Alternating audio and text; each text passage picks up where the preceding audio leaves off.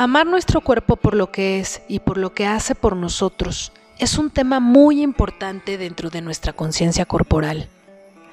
Muy a menudo amar nuestro cuerpo puede resultar algo muy retador si llevamos muchos años criticándolo y juzgándolo y sobre todo castigándolo. Así que el día de hoy vamos a platicar acerca de los dos pasos previos a ese estado tan deseado de sentirnos cómodos en nuestra propia piel. Por un lado, lo primero que tenemos que hacer es aceptar esos pensamientos y emociones dolorosos respecto a nuestro cuerpo y nuestra persona. Debemos observarlos y tomar conciencia de qué ha generado esos pensamientos Puede ser nuestra cultura, nuestra autoexigencia, nuestro contexto familiar. Al final, aceptar es reconocer esos pensamientos que han causado tanto daño a lo largo de nuestra vida.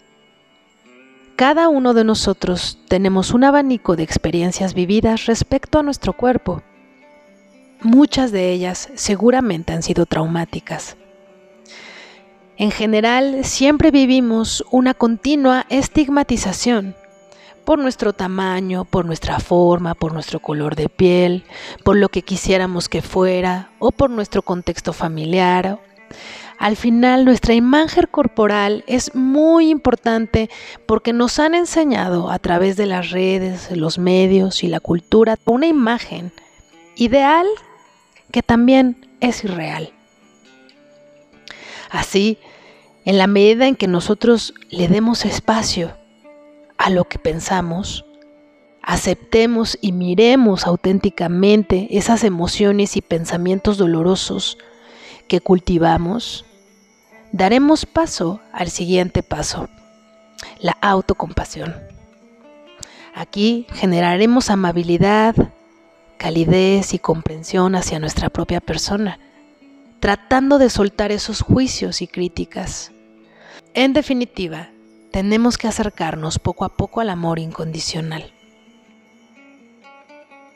Me gusta el ejercicio de tratar de estar cómodos con nuestro cuerpo aunque no nos guste, estar a gusto con lo que nos permite hacer en este momento, estar contento con sentirme en movimiento, aunque no me sienta artístico.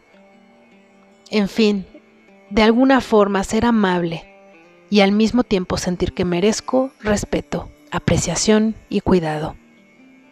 Así que comencemos a cultivar la aceptación y la compasión hacia nosotros mismos, respetarnos y tratarnos con cariño, aprender a estar con lo que nos duele y reconocer el sufrimiento por el que hemos pasado son los primeros pasos para aprender a amar nuestro cuerpo.